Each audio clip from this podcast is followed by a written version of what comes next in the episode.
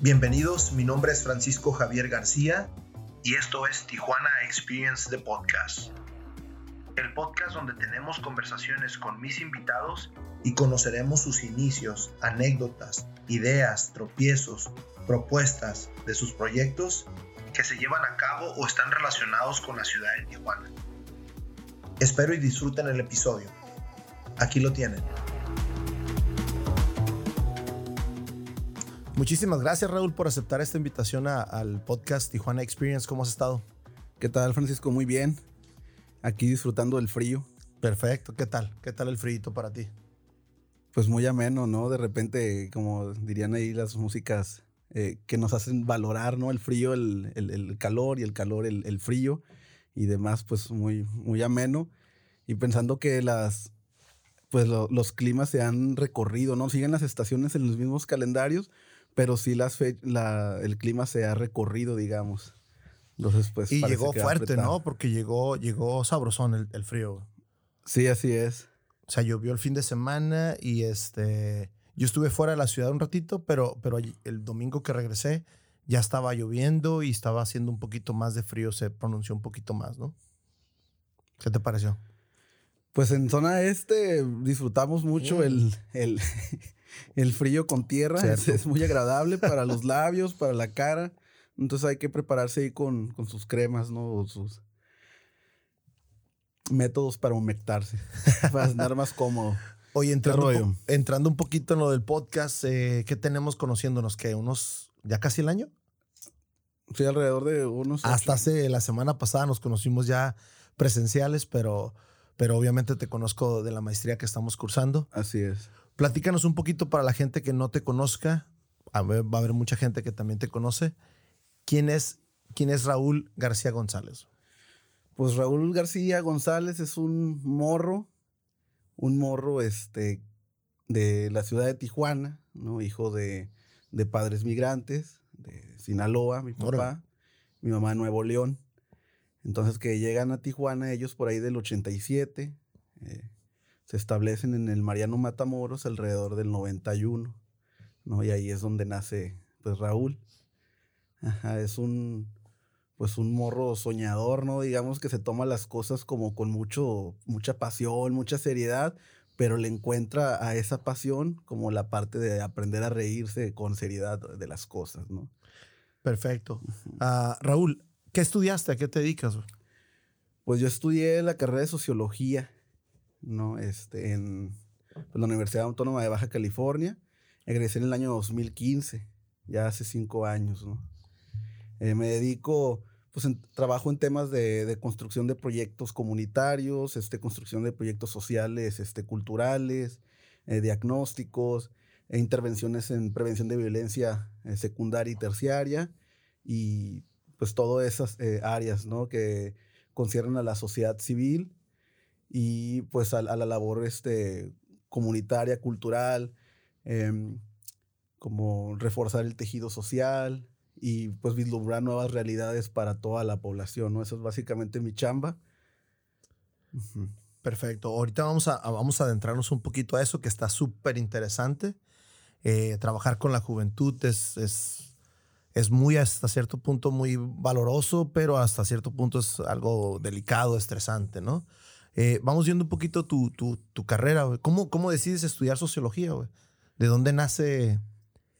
¿Sabes que voy a estudiar sociología, Sí.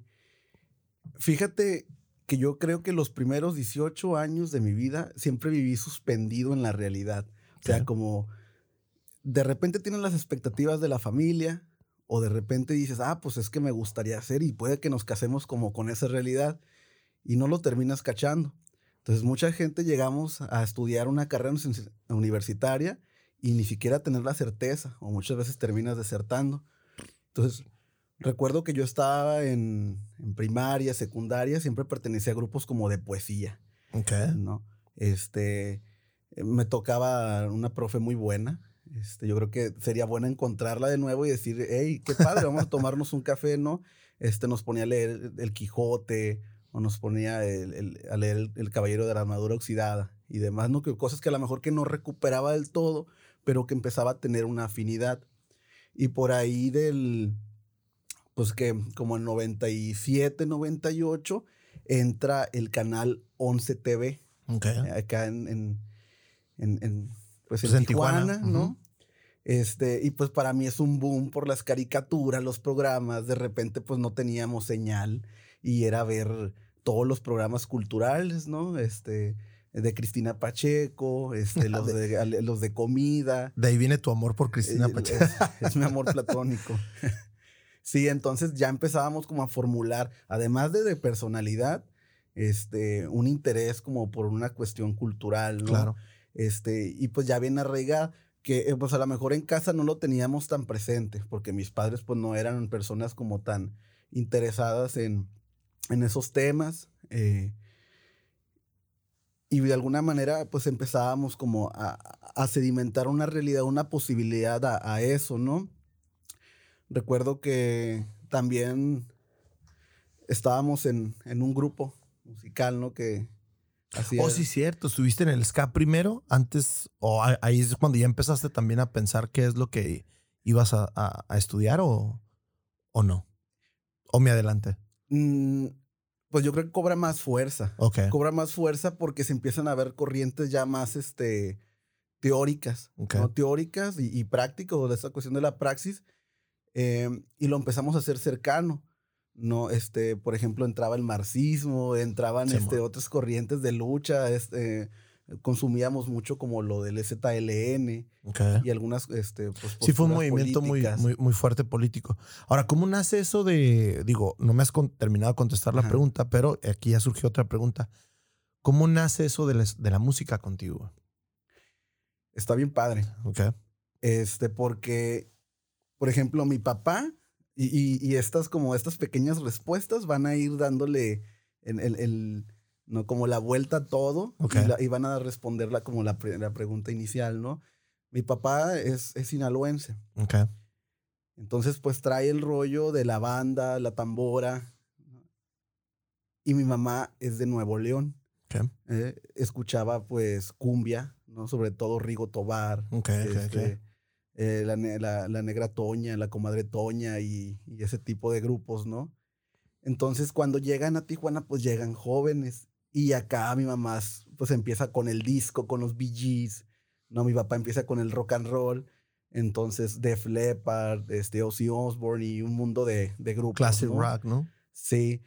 Em, entonces, pues papá, yo quiero esto. Ah, sí. Entonces pongo a ahorrar, me compro una quería una guitarra, vamos al, al pues a la tienda de, de, de instrumentos terminó comprando un bajo, ¿no? Entonces, ¿tú para qué quieres eso, Raúl? ¿Qué edad tenías? Tenía 17. Ok. 17 años. ¿Tú para qué quieres eso, no? Este, y pues me compro un bajo, ahí haciendo pininos, mirando videos en YouTube, ya empezaba con la de tecnología, ya teníamos este... Em, pues ya había tutoriales, ya había información la cual te podía ayudar a hacer este, tú solo tus pininos. Sí, así es. Entonces, pues empieza ahí ya el mundo de relaciones. Está por, por un lado como el apoyo de mi papá, que ahí está el rock and roll. Dice mi mamá, ¿sabes que Ya no estés tanto en la casa, ¿ok? Y empezamos a practicar. Conozco yo a una persona en, en la prepa que escuchaba este punk rock. Okay. Entonces ahí empezamos a influenciar, eh, empezamos, tenemos una banda, ok, vamos. Yo me acuerdo que cuando fui a, a, la, a mi primer tocada, este, pues me reventó la cabeza, ¿no? Al escuchar el bajo y, lo del bam, bam, bam, bam, del ska. Okay. Y empezábamos, ¿no? Como a juntarnos de repente. ¿Te acuerdas qué concierto fue? Perdón que te interrumpa. Pues fueron caseros. Okay. caseros. No, pues son los mejores. fue en el. En Valle Verde, ¿no? Fue en Valle Verde, ya, Fontana hacia abajo. En los gatos comiendo arriba de las mesas, este, el agua loca. Entonces fue un boom, ¿no? Como una revolución ahí, empezó la revolución cultural, ¿no? y de realidad, porque generalmente era un niño, pues más, este, estar en casa, más de casa. Y ahí empezó, pues todo, ¿no? Como el mundo del, incluso de la cultura, de repensar movimientos sociales, ¿no? Como de tomar esa fuerza y de pensar, órale, o sea, sabes que habías 18 años, estaba suspendido como en lo que yo creía que era, pero me di cuenta que existen otras posibilidades, ¿no? Y pues ahí empezó a surgir. El mismo grupo tenía pues afinidad por diferentes movimientos sociales y pues lo decíamos en las letras, ¿no? Lo comentamos en las letras eh, o en marchas y demás. Entonces, pues ahí surge que, que te digo, ya tenía como esta, esta, esta inquietud de estar eh, inmiscuido como en, el mundo del, del, de la conciencia social. Claro. O, de la cultura, pero no había cobrado pues tanto sentido. ¿no? Porque pues en un punto pues están las expectativas, ¿no? Y qué quieres hacer, qué vas a hacer, de qué vas a vivir, esto no te va a dar para comer y demás, ¿no? Entonces ahí, ahí fuimos. Este... Ahí es cuando ya tú decides la opción de irte a la UABC, así de... Sí, en un primer, en un primer momento yo quería estudiar comunicación, ¿sí? Que después ahí hubo un cambio, ¿no? De como de parecer en lo que era hacer comunicación para muchos de las personas que son estudiantes. Que eh, evidentemente es, es, este, una carrera muy rica si ya nos empezamos como a profundizar. Claro. Pero si pensamos en el primer elemento el, de cuál es la proyección cuando piensas en un comunicólogo, pues de repente, híjole, no, no se me hace como que tan padre para muchos de los, de los chicos que deciden estudiar. Yo quería ser narrador, yo quería ser narrador este, deportivo. Ok, sí me Siempre me ha gustado el, el béisbol, el, de, el, pues por parte de papá y el fútbol. Estaba pequeño, este, el Santos Laguna, el campeón 96, 2001 y demás, pues tomaba mucha fuerza. Yo quería aplicar a comunicación, nada más porque quería ser este narrador deportivo y de repente nos aventábamos, em, pues ahí pininos en la secundaria, ¿no? Todos los chicos de secundaria, este, sudorosos, exclamando el, el, grito de gol, ¿no? De, pues del tercero A, tercero B, la rivalidad ahí entre los grupos y, y Raúl este, tratando de hacer narración, ¿no? Descripción. Y que pues también te permitía esta parte de la literatura empezar a construir ya los mensajes, ¿no? Como más, más atractivos. Y además tu léxico ya estaba un poquito más amplio, ya tenías eh, más facilidad de palabra, o sea, por la misma conocimiento de tu, de tu background que traes de, de la maestra que te enseñó un poquito de, de, historia, de lectura, todo eso te va empleando mucho, ¿no? Te va ayudando. Sí, fue un poco, pero yo creo que ya a partir de la universidad. Okay. Sí, porque no cachaba, era un morro, pues, ahí diría mi mamá un, medio burro, ¿no? Es como si era muy responsable y a lo mejor eso es lo que te hace pasar en el sistema educativo mexicano, ¿no? Que seas responsable, que te bañes, seas puntual y ya pasaste, ¿no? Entonces, no sé si también eh, iba por ahí, pero pues eso del, del como del, eh, las palabras, y, la reflexión yo creo que se, se pulió ya hasta la universidad, incluso saliendo. Okay. Porque cuando estudié era como, y en realidad que estoy aprendiendo. ¿no? era como un placer bien intenso este, descubrir una nueva palabra, descubrir una nueva teoría, pero decía, en realidad, ¿de, de qué te está sirviendo esto? Hasta que ya salgo, pues me doy un golpe de realidad con el campo de trabajo, ¿no? Sí, de hecho, esa era mi, mi, siguiente pregunta, ¿no? Una vez que ya decides, una vez que ya estás adentro en la UABC estudiando sociología y todo, ¿era lo que tú te esperabas? ¿Fue, lo, ¿Fue realmente lo que tú te esperabas o simplemente abrió mejor o abrió más tu panorama de lo que, de lo que tú ibas estudiando? Fue más. ¿Más? Fue más porque empezaba a entender no precisamente una carrera que vaya directo a la producción económica.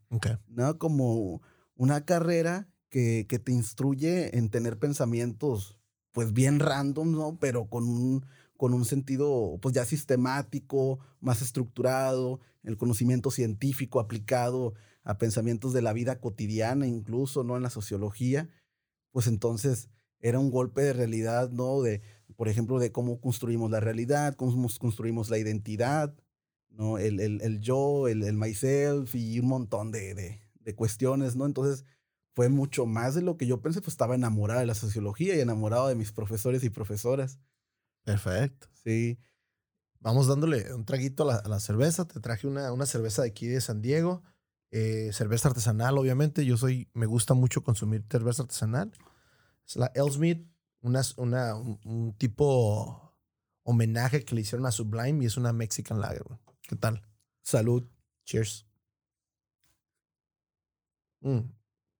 Ahora, una vez que ya, ya vas, ¿cuántos semestres fueron de la, de la, de la carrera, güey? Me aventé 10. 10. Una vez que ya vas como en el 8, que ya hiciste tu servicio social, ya vas en tus prácticas o no sé cómo lo, lo maneja la, la, carrera, este, ¿ya tenías algún plan? ¿Ya tenías algún trabajo? ¿La misma escuela te proporciona ese tipo de servicios o qué onda? Sí. Platícanos un poco.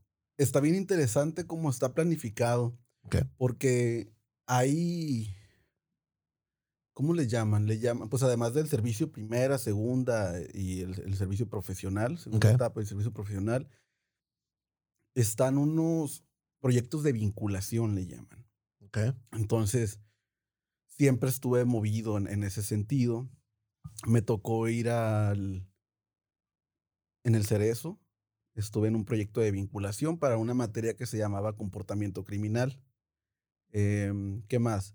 estuve en Colegio de la Frontera Norte haciendo, este, pues colaborando con un proyecto de investigación sobre los roles de género en la familia con la doctora. Uh, esa escuela, está, esa escuela está impresionante nada más estar ahí, ¿no? O sea, enfrente del mar. Eh, ¿qué, ¿qué, tan... Es, un, es una escuela ya superior, ¿no? Ahí ya es pura maestría y puro doctorado, posgrados. ¿Qué tan bien te llevaste ahí con, los, con la gente de ahí, güey?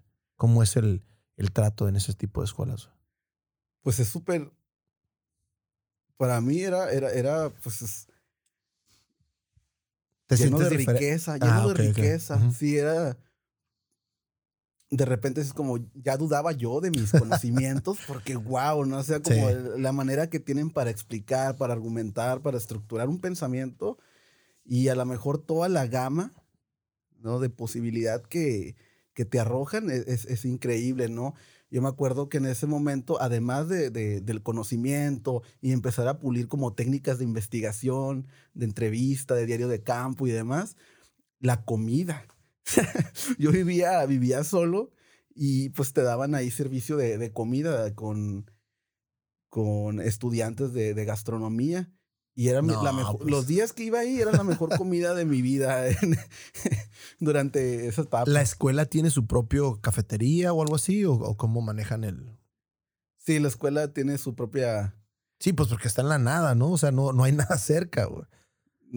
No, pues de incluso tendrías que pagar caseta para poder llegar a la, Bueno, ahorita ya, ahorita ya es gratis la caseta, ¿no? Pero, pero ah, antes, antes en ese entonces sí, se, sí tenías que pagar.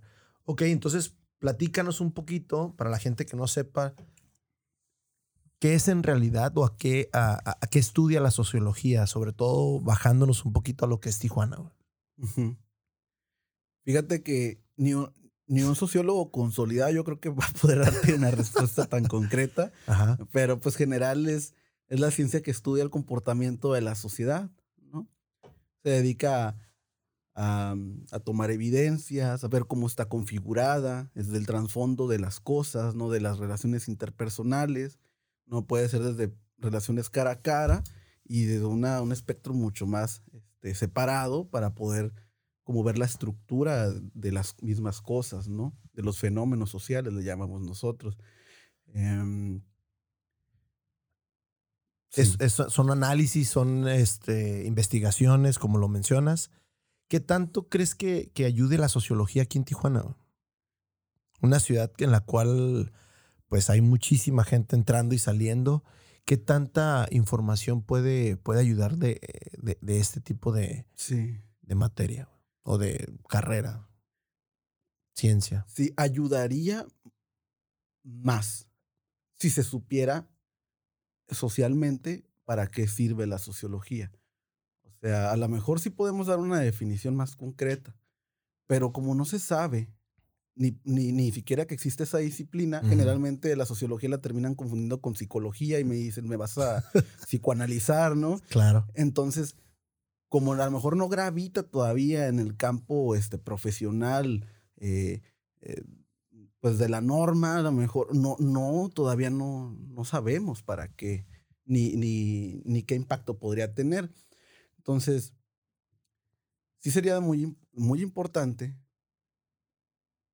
porque digamos que hay personas que están en la construcción de modelos de intervención este, de sociedad civil o proyectos comunitarios o incluso gobierno y que a lo mejor no tienen toda la metodología o los conocimientos para poder aterrizar verdaderamente programas, servicios que atiendan a las necesidades, ¿no? A veces sí se hacen pues estudios de mercado o algo muy leve, pero pues terminan pereciendo también porque pues estamos trabajando con cuestiones políticas, a lo mejor en el gobierno, ¿no? La burocracia, este, yo sí, yo no, tú no, este, yo lo hice y quedan truncados a veces los proyectos, ¿no? No hay un, como un proyecto que esté bien sedimentado para el largo plazo y esas terminan siendo algunas de las problemáticas.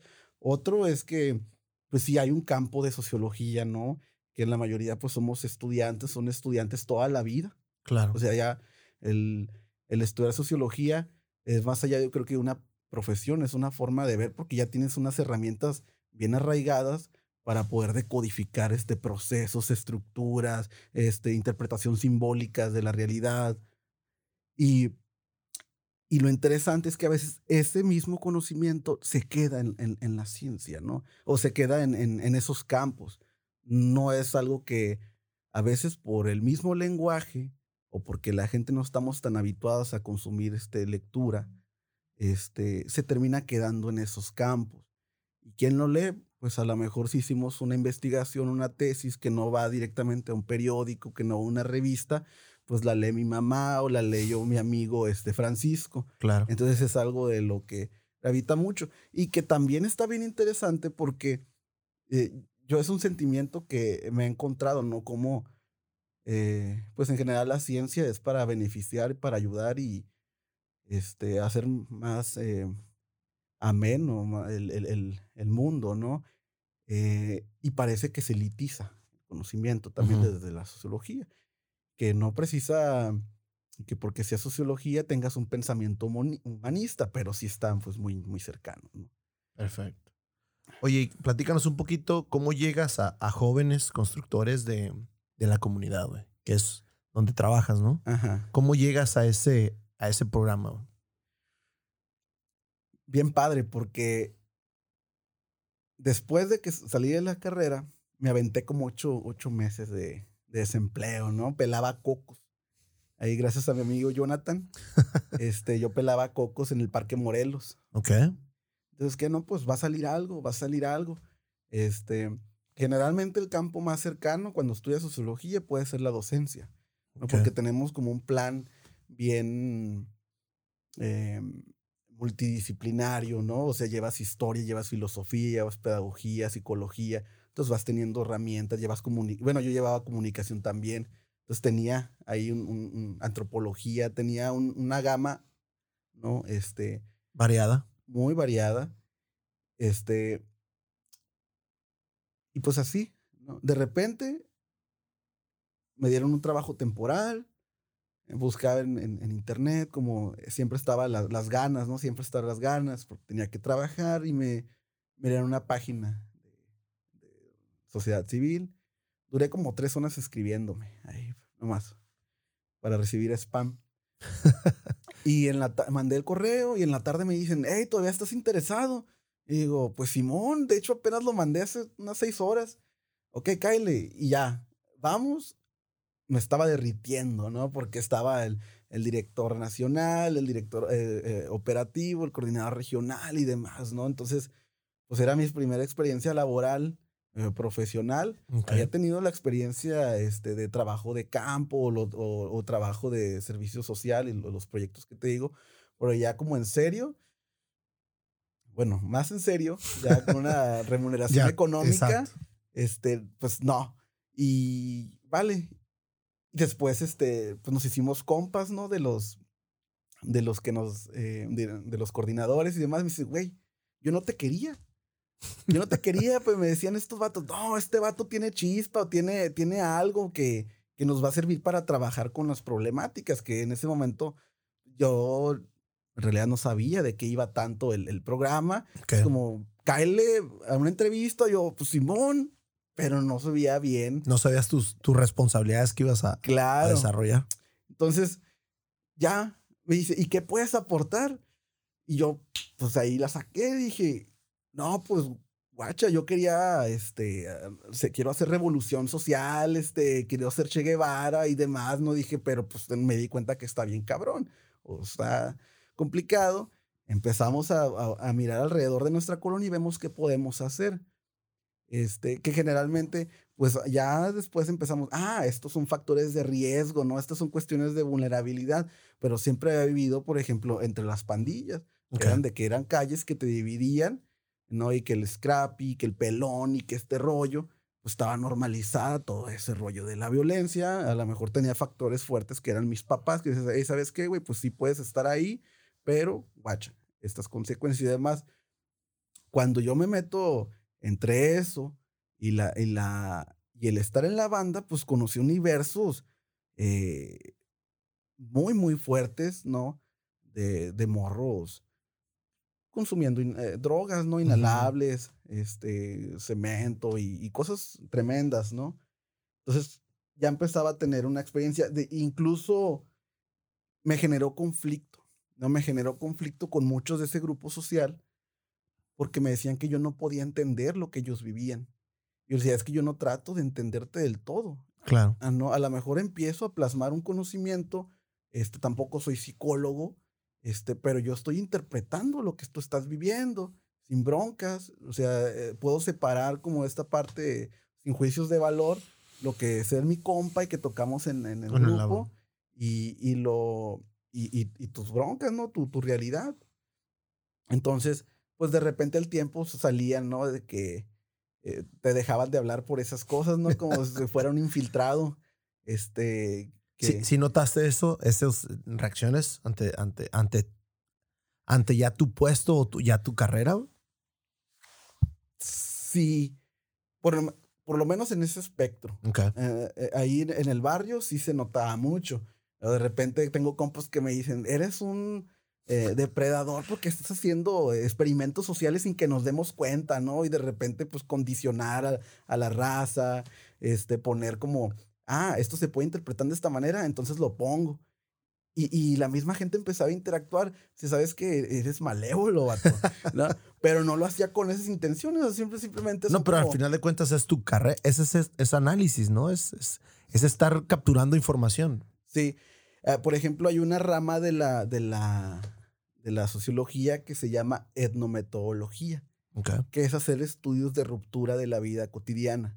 Por ejemplo, ¿por qué pagamos con billetes? ¿O por qué pagamos con pesos? ¿Y por qué si te pago con otra cosa me vas a hacer, ah, cabrón?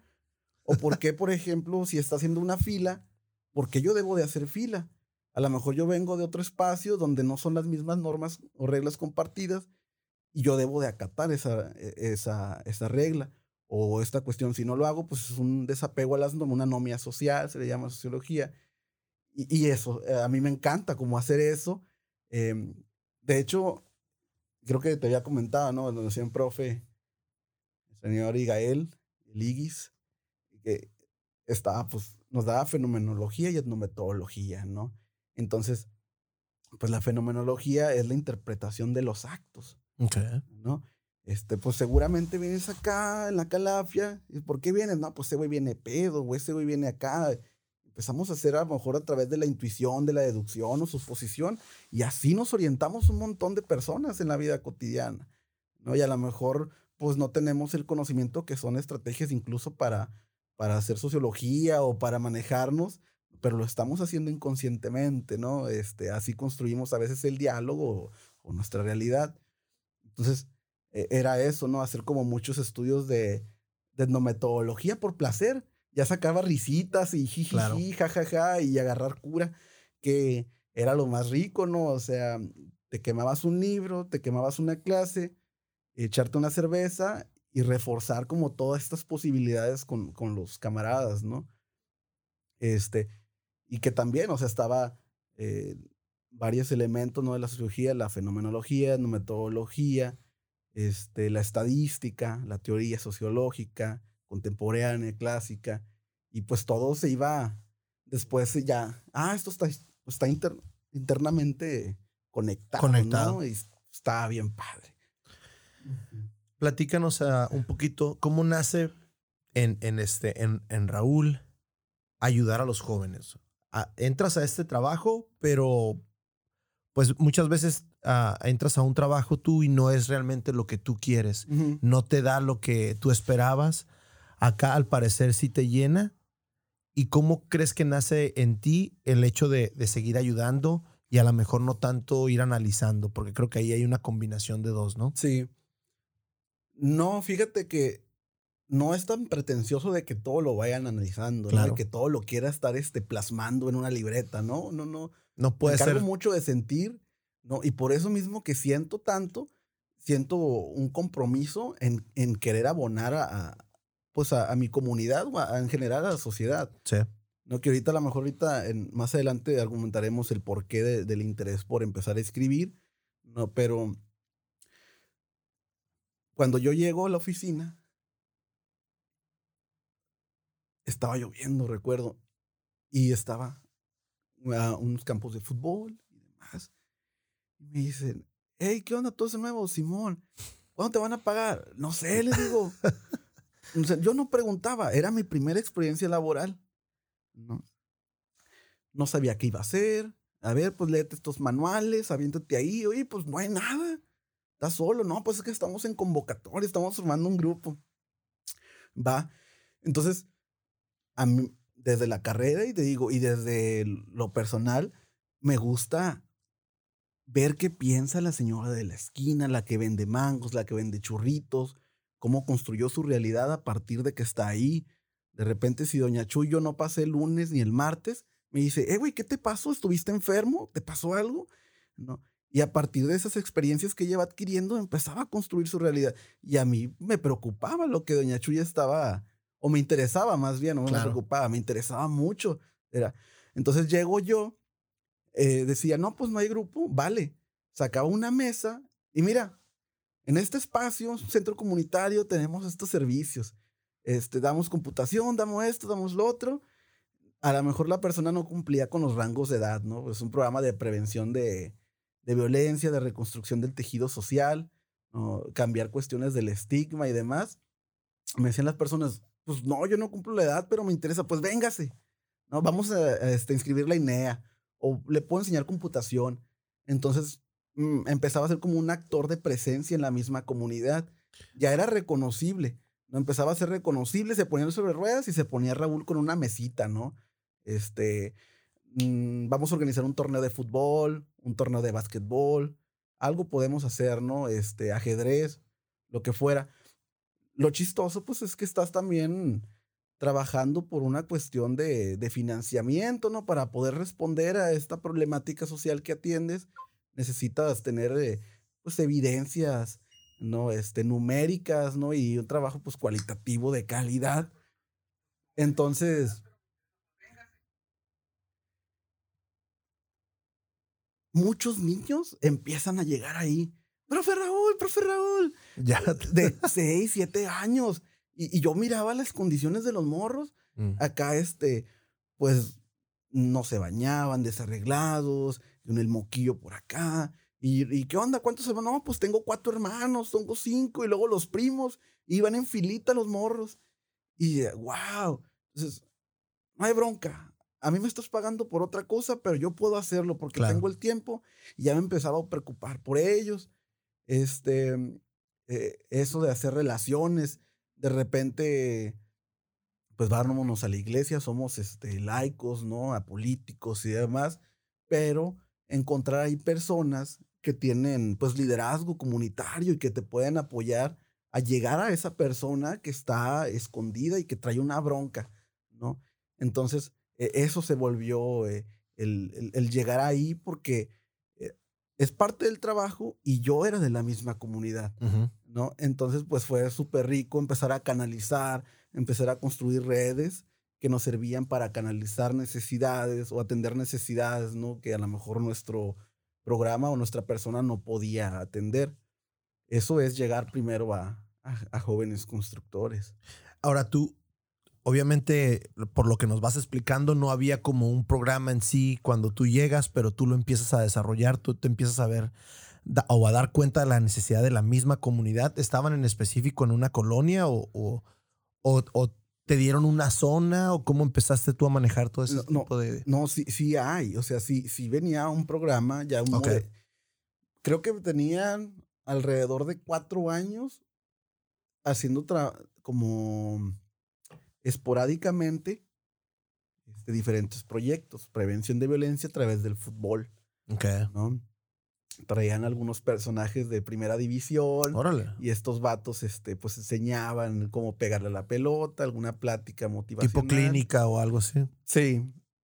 Este, después vienen otros tipos de proyectos de reconstrucción comunitaria, eh, cuestión este, artística, un graffiti para a lo mejor cambiar la imagen de lo que es este el graffiti, ¿no? Como el graffiti más artístico también. más muralista. El desarrollo de, las habilidades de los muchachos este, y demás, ¿no? A lo mejor cómo puedes hacer incluso sentido de pertenencia sobre un espacio, pero ya no como desde lo asociado a la delincuencia, sino asociado un poco más al arte, ¿no? Entonces empiezan ahí los proyectos, eso es antes de que yo, yo, yo estuviera, pero, o sea, desde mi trinchera siempre ha sido como este rollo de, hey, pues se puede hacer más, se puede, se puede, hacer un poco más, ¿no? Este, y así empezamos, o sea, el programa sí tenía varios, varios este, modelos, pero a veces pues tienes que ir modificando porque yo creo que no sé si en toda la sociedad civil, pero a veces hay miedo en poder pedir lo que uno necesita. Y entonces, como trabajas como recortados de veces de presupuestos o de recursos humanos, pues te vas adaptando.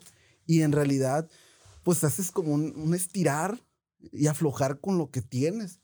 Y a veces, pues no tenemos o no desarrollamos la capacidad para negociar verdaderamente lo que se necesita y, que es súper fácil, o puede ser muy fácil si somos asertivos, porque pues hay un protocolo de empresa socialmente responsable que te puede apoyar este, causas este, de desarrollo social, ¿no? y, sí. Me, me, platicaste también la otra vez que, que nos fuimos a comer la, la sopita fo, que estaba muy, muy rica. Eh, que este tipo de trabajos te ha dado ese tipo de ayuda en seguir creciendo, seguir investigando. Platícanos un poco de eso. Sí.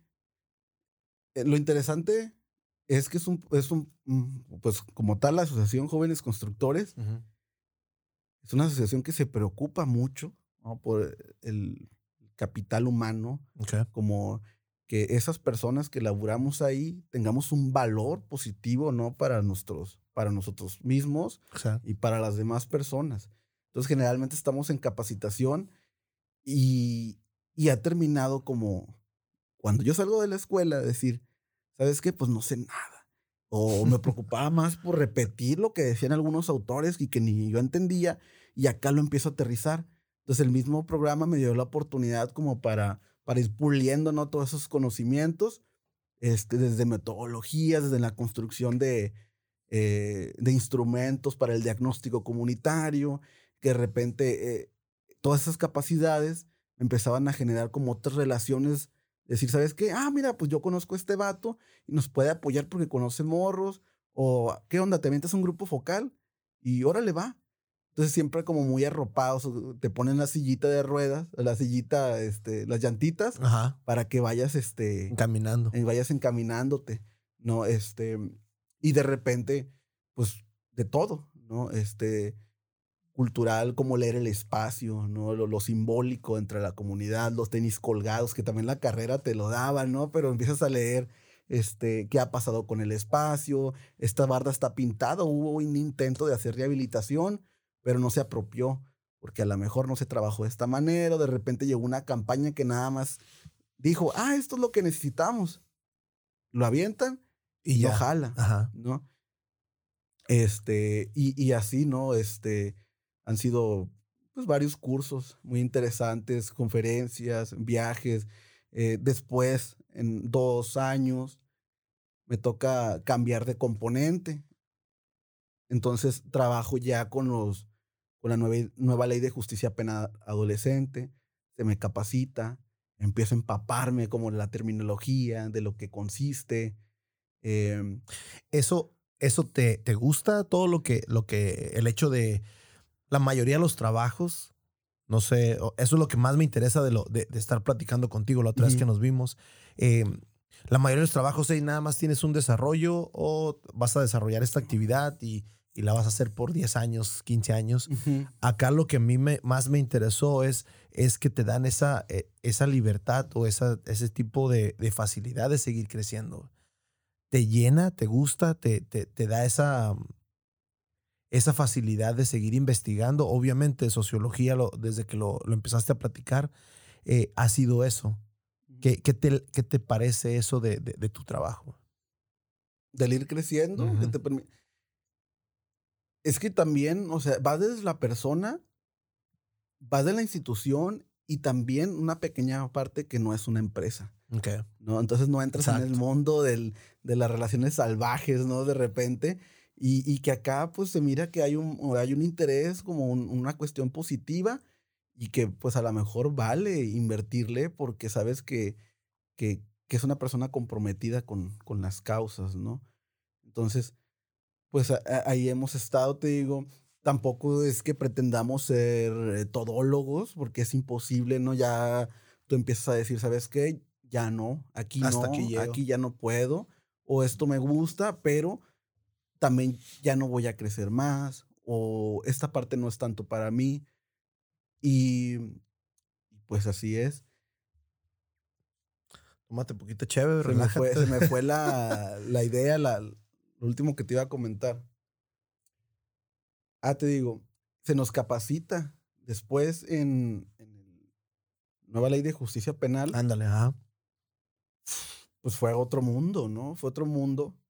Este, yo he tenido familiares, ¿no? Que han estado en detenidos y me empiezo a indagar. Nunca me estudió, nunca me interesó el como indagar más en, en, las cuestiones de, códigos penales. La verdad, no me gusta. Nada de abogacía ni nada. No me gusta, no, no. Yo creo que es de las carreras que jamás estudiaría en mi vida.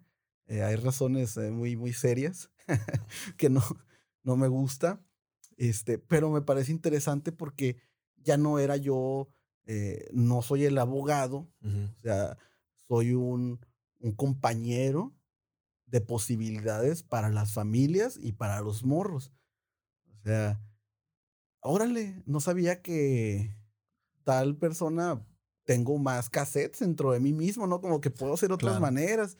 O de, ah, la bestia, no sabía que esto era violencia, ¿no? O no sabía cómo me podía proyectar a través de que hacía esto. Y, empezamos con eso. Eh, hay una terapia bien padre, pues es ahí con respeto para los psicólogos, ¿no? Pero la otra se escuchaba precisamente como, pues a través de la contingencia, ¿no? Sanitaria, pues cómo se ha desatado como crisis en, en las personas, esas cuestiones de ansiedad, claro. porque no tenemos una conciencia sobre el manejo de las emociones, ¿no? Cómo están directamente involucradas en el pensamiento, la emoción, la conducta. Y pues, wow, ¿no? Y, tomamos ahí lo del TCC, que la terapia cognitivo-conductual que sirve para disminuir este, comportamientos impulsivos y revisar un poquito, vamos a hacer una introspección de qué, qué pedo, ¿no? ¿Por qué actúo de esta manera? Y, está súper padre. Entonces, nos, nos sirve mucho para el trabajo con los jóvenes que están pues, en proceso de reinserción o que están detenidos. Y pues nos sirve ahorita con el tema del, del COVID, ¿no? Del, de estar este, en confinamiento. Sí, no, no, a todo mundo le ha pegado diferente, ¿no? A todo mundo le ha pegado diferente, son diferentes eh, vidas, diferentes tipos de, relaciones y, claro que debe ser alentador saber poder platicar con alguien que no es hasta cierto punto un psicólogo, pero tiene todo un programa, ¿no? Como lo mencionas, ¿no? Entonces, en pocas palabras o en una extensión como tú gustes, ¿qué es lo que más te gusta de tu trabajo? Esa es una pregunta más difícil. Me gusta todo. Sí, yo creo que llega el punto en el que decir, ¿sabes qué? Eh, no por hartazgo, no porque yo creo que independiente de que no estuviera acá, em, la misma intereses personales me permitirían seguir abonando a la realidad social desde otro lado, ¿no? Este, por ejemplo, me gustaba mucho que podía en realidad poner, poner algo, un, sedimento diferente de lo que conocían los morros. De repente eh, se informaban de una manera más razonable sobre algún tema y no de lo que le decía eh, el petacas o lo que le decía. Entonces ya era otra posibilidad o, o lo que les decía a sus papás, que tampoco venimos a ser este, el nuevo oráculo que da respuestas a todo, porque tampoco somos Google. Sí. Pero eh, sí, siempre estaba como una alternativa a los, para los muchachos. Hey, ¿qué onda, güey? Pues no, pues quiero hacer rap. Arre, vamos a hacer rap. O quiero jugar ajedrez, pues vamos a hacer ajedrez. O, guacha, es que no sé por qué me he ido de la chingada. Ah, pues vamos a explicarte la vida a través de un partido de fútbol. ¿No? ¿Qué es más importante? ¿Meter gol o manejar el medio campo? ¿O qué rollo? Vamos a hacer un toque de sacrificio en el béisbol. Y empezaba, ¿no? Como muchas este, metáforas, muchas analogías y tener recursos para poder incidir pues en los planes de vida, ¿no? En, en el, en, en, la resolución de conflictos de los, de los muchachos, ¿no? Este, entonces te digo, se empataban un montón de, de técnicas que nos enseñan, lo del TCC, lo de que el morro se piense, se detenga un poquito, de repente estaba como, pues yo Um, o sea, mis padres eh, consumían, se conocieron en un centro de rehabilitación y pues ese es mi mundo de la vida, es lo que conozco. Y ya estaban bien arraigados. O de repente a los ocho años yo ya estaba en un niño soldado. O sea, cosas bien, bien, bien densas, ¿no? Sí, diferentes. Ya, pues parte de mi identidad, eh, absolutamente, o me gusta el desmadre, o de repente, pues así ya, ya una forma de vida totalmente y que tampoco estaba mal pero sí se pensaba como e, era la única alternativa o era una cuestión absoluta, ¿no? Entonces, también el trabajar con familias es, es algo bien, bien padre. Y voy a hacer un paréntesis acá. Hay, hay, hay un trabajo muy, muy, muy padre en Tijuana. Se conformó como una red de colaboración que se le llama Sistema Local de Prevención. Ahí está este señor Jair Hernández, se llama la persona. Es el articulador como de todos los, los esfuerzos. Entonces, trabajamos de manera aislada. A lo mejor a veces asociación civil se aparta, ¿no? Se aleja un poco porque tienes chamba, porque no tienes tantas personas de comunicación que puedan hacer el, el, el, tejido, ¿no? este, y porque tienes tu trabajo de los morros o tienes este, otras cosas que atender, pero ahí está y está bien padre, porque si un, em, yo hago algo, puedo canalizar a otro muchacho. Ah, pues tenemos colaboración con Secati, tenemos con Tijuana Innovadora, tenemos relaciones con, con IMCAT, con CIRAT, y con un montón de, instituciones. Por ejemplo, con la nueva ley de justicia penal, le decían al morro, pues ahí estaba el juez de control y le decían que parte de su medida era ir al psicólogo. De repente el morro se iba a un psicólogo de 400 pesos. Y dices, no, pues está bien padre, pero pues ¿de dónde vas a sacar el recurso? Y ya era una condicionante a que el, muchacho pues volviera a una propensión alta, ¿no? Porque tenía la presión económica. Le traes tus broncas emocionales, mentales, de organización, de buscar una segunda oportunidad para ti mismo, para tu familia, para la sociedad, y de repente pues tienes esta condición. Y, o sea, por ejemplo, el, el, lo que ha servido esta sistematización, esta organización es de que, pues, ah, mira, esta institución por 30 pesos, güey, te atiende. está súper padre.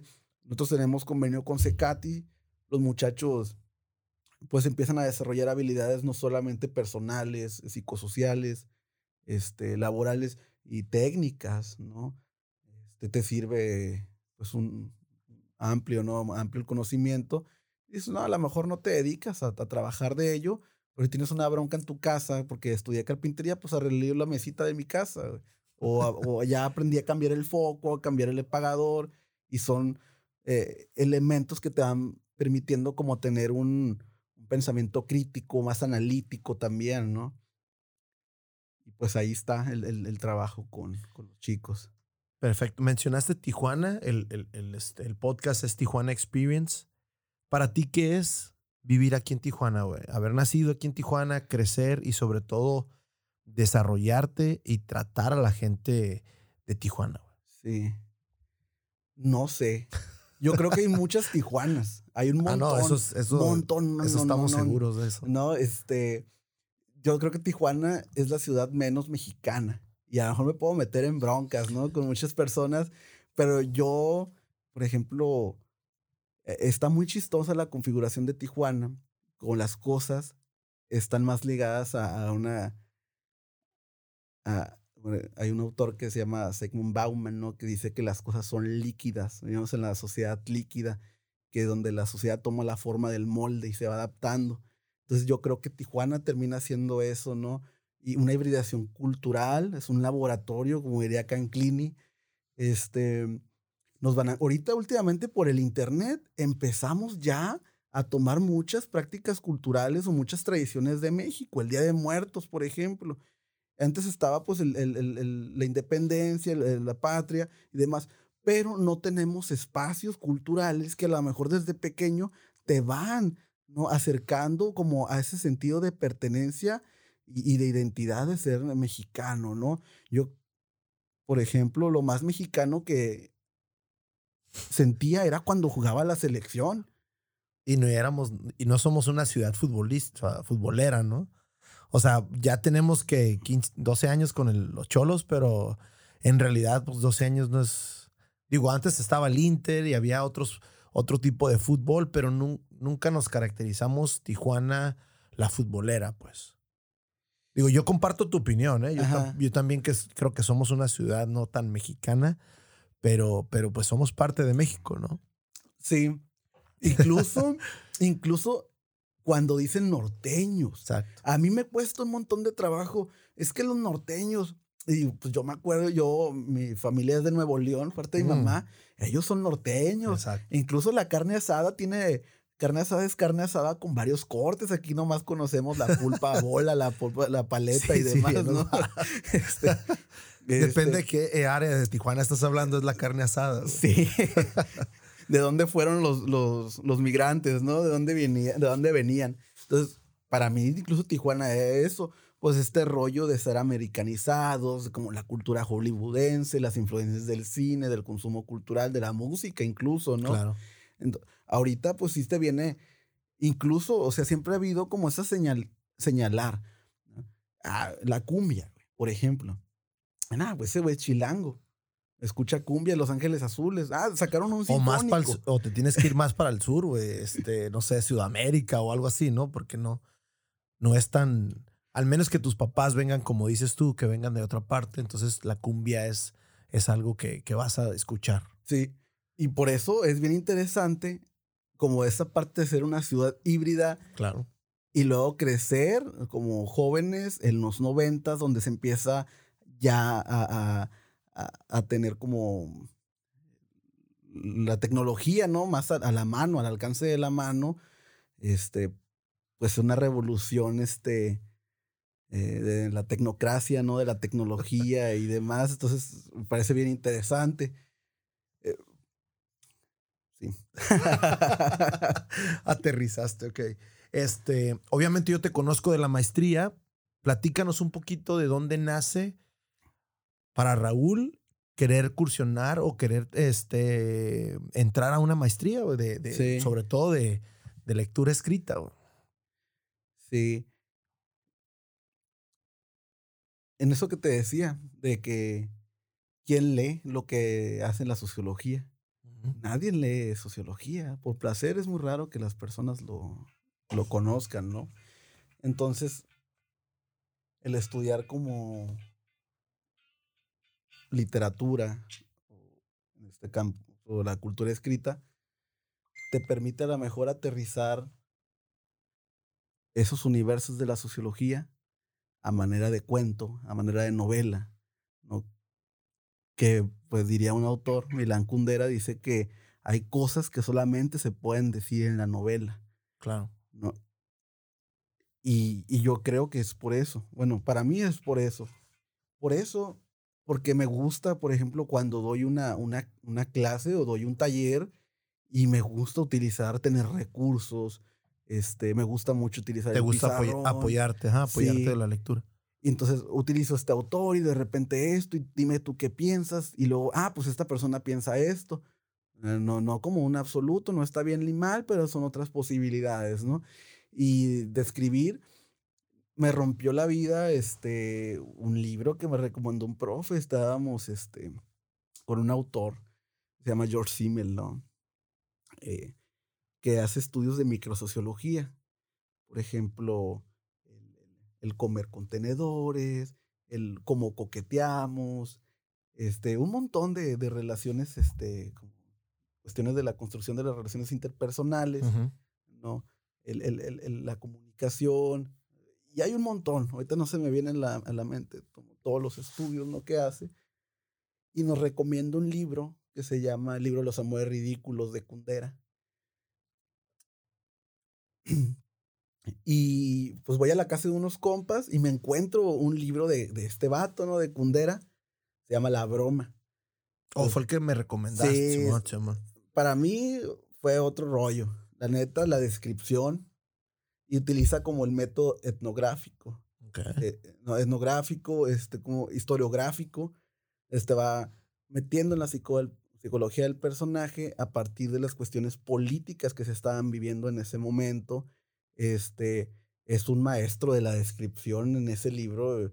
em, de hecho, su primer novela y el vato se gana un premio de ser expulsado de su país, ¿no? Y se va a Francia y pues pum, así como me, me enamoré de este canal de, Milán Kundera y empezamos a consumir más, más literatura ya de manera cotidiana, que al punto es de que pues nada más como con esas corrientes, ¿no? Este, historiográfica, existencialista, este, y demás. Lo interesante también de él acá es que es, es- estudió musicología. Entonces lo plasma en sus novelas. Eh, el compás de una novela a siete capítulos, porque son siete las notas musicales, y cada nota te va aportando algo, ¿no? Distinto, un ritmo. Y pues está muy, muy rico, ¿no? Empezamos con ellos, empieza a surgir el interés, a consumir más literatura, después brincamos como a otros ritmos. eh, no leía poesía, no leía puro, pura novela, empezamos con el cuento, empezamos con poesía y pues antes los, eh, los artículos de divulgación científica, ¿no? Y pues me empieza a interesar y decido yo meterme a la maestría. Tenía tres años Queriendo con entrar. el interés, Ok. pero pues de repente pensaba en la, en la posibilidad económica, ¿no? Como estar ajustado ahí. Y hasta que se, se logra, ¿no? Que, que para ir as- ah, cerrando el, el episodio de, de Raúl, eh, ¿qué motiva? ¿Qué es lo que motiva a Raúl a ser, como es ahorita? ¿Cuál es la motivación de Raúl? No sé si vas a escuchar muy ñoño, pero yo me pienso, yo no pienso en la edad. Fíjate, no, no, no pienso como en esa etiqueta de la edad y soy como un niñote. O sea, me pienso un, un niñote que trae esta curiosidad de todavía estar descubriendo, de estar tocando la sensación, todo lo sensorial, este, todas las experiencias, Tijuana Experience, ¿sabes? E- Eso es, esa es mi vida, ¿no? Y, y esta parte de que vamos creciendo, vamos matando, vamos encasillándonos en que, ah, es que ya debes esta edad, debes de sentirte, debes actuar de esta manera. Y eso es lo que me hace a mí. O sea, lo llevo tan presente. Y la otra vez pues, pre- me preguntaban, ¿no? ¿Cómo te gustaría ser recordado, vato? Y pues digo, me gustaría ser recordado porque aprendí a reírme de una manera seria. O sea, hasta para reírte, güey, tienes que hacerlo con, con ganas, güey. ¿no? Como con seriedad, ¿no? Entonces, esa parte, eh, así, me, así me definiría yo, ¿no? ¿Y la pregunta cuál era? Tu motivación. Ah, pues esa es, ¿no? Básicamente, todavía espero que en algún momento, pues no se acabe, ¿no? No, no, se nos va a cansar el caballo, se nos puede que tengamos ahí dificultades, pero que nunca se acabe esa como ilusión de, de querer seguir indagando. pero ya lo traes en la sangre, o sea, ya, ya es, es algo que ya es nato, lo estudiaste y, y, creo que obviamente lo ves de diferentes puntos de vista ahora, ¿no? Con todas tus experiencias, con tu carrera y todo, pero es algo que no va a parar, ¿no? Pues esperemos que no, porque de eso pretendemos este, seguir viviendo, ¿no? es como la llama, la llama que te mantiene vivo Digo, si no estuviera acá en el programa, pues tengo la maestría y yo digo, tengo un proyecto que una persona, y yo creo que esa persona le reconocería mucho de lo que estoy siendo ahorita una compañera que se llama Saraí. Saludos, Saraí. Eh, eh, ella es mi compañera como de cultura. Eh, a lo mejor pues tenemos todos nuestros caminos, este, pues nuestras proyecciones este, personales, ¿no? pero siempre hemos compartido como que si leemos esto, ella es la retroalimentación, con ella comparto esto, vamos a la cineteca, vamos a cotorrear de esto, entonces diferentes puntos de vista, ¿no? Al, a las cosas. Y tenemos pensado años eh, en un proyecto de, pues como una casa cultural. En un principio era el cine, el cine comunitario, poner una película, poner una mesa para que alguien este, comente sus poemas, poemas, sus cuentos, sus intereses, ¿no? Este. Ok, ya, ya para ir despidiéndonos, eh, pues nada más me queda agradecerte, Raúl. Muchas gracias por, por, darte, por darte este tiempo. Eh, obviamente, en tiempo de pandemia y todo el show. Dime. No me dejaste terminar, pues, Francisco. ¿Qué está pasando aquí? Pásenme otra cerveza. no, este. Eh, ah, pues te digo, tenemos este proyecto de hacer algo si no tan presentemente o un tiempo tan cercano, este, vamos a hacer algo, ¿no? Trae su proyecto cultural, definitivamente algo cultural, totalmente. Eh, la idea es publicar, ¿no? Empezar a publicar por lo menos un, dos libros, aunque nadie te lea, una satisfacción personal, pero ya este, pues, teniendo bagaje y eso mismo te va abriendo puertas, ¿no? Y pues hacerlo del proyecto cultural, un espacio para la música, para la recreación, para el desarrollo de habilidades, de competencias artísticas, ¿no? Este, algo, pues no copiando ideas, ¿no? Pero sí, por ejemplo, como el circo volador en la Ciudad de México, ¿no? Creo que esos espacios faltan en un montón de comunidades que son eh, periferia, ¿no? Que a lo mejor la, cultura está muy centralizada. Pues si quieres consumir cultura, a veces tienes que ir al Secudo, tienes que ir al Pasaje Rodríguez, tienes que ir al centro. Entonces faltan ese tipo de espacios que haga a personas con seriedad que intenten llevar eso también a, a, los morros, ¿no? Pues con, con, con, mucho gusto te puedo invitar aquí a este espacio. Ya una vez que tengan algo más planteado, si gustas, invitamos a, a tu compañera y los dos pueden venir a presentar el proyecto acá y platicarlo. O sea, esa es la idea del, del Tijuana Experience, güey. ¿No? Eh, crecer, hacer más cultura y sobre todo, ¿qué le, qué le aportas a Tijuana? Esa es la, la, la idea del, del podcast, ¿no? Vale. Entonces, encantado de que en otro episodio, cuando tengan algo ya, ustedes me avisan y, y lo preparamos y, y, lo hacemos. Lo, lo podemos ir integrando. O sea, no, los proyectos no necesariamente tienen que estar todos estructurados, sino muchos proyectos son ahorita la palabra orgánica que empiezas y, y no sabes dónde termina, pero la idea ahí está. Y, y me gusta el hecho de que digas que no estés tan centrificado porque muchos proyectos, pues no hay muchos espacios. Creo que lo que más necesitamos es espacios o proyectos como el que mencionas. Así es que adelante. Gracias Francisco por el espacio y esperamos venir pronto para compartir ahí algo de las creaciones que se vayan desarrollando, ¿no? También lo de la, los cuentos o... Sí, no, definitivamente. O sea, ahorita nos estamos limitando un poquito por el tiempo, pero pues hay, hay más proyectos que podemos ir hablando tú y yo, las experiencias que hemos tenido ahí en la maestría, que están muy enriquecedoras todas y, y, podemos, de hecho quiero invitar a dos, tres alumnos de ahí de la, de la maestría. Vale. Perfecto. Muchísimas gracias. Gracias y saludos a todos. Vámonos, wrap it up. Gracias por haber escuchado este episodio. Díganme cualquier comentario, háganmelo saber, compártanlo con quien debe escucharlo. Síganos en nuestras redes sociales, Facebook, Instagram, Twitter. Mándenos sus mensajes, denle like. También nos pueden ubicar en el canal de YouTube y muy pronto en nuestra página de internet tijuanaexperiencethepodcast.com. Sin más por el momento me despido. Nos vemos en el siguiente episodio de Tijuana Experience the Podcast. Hasta luego. Bye.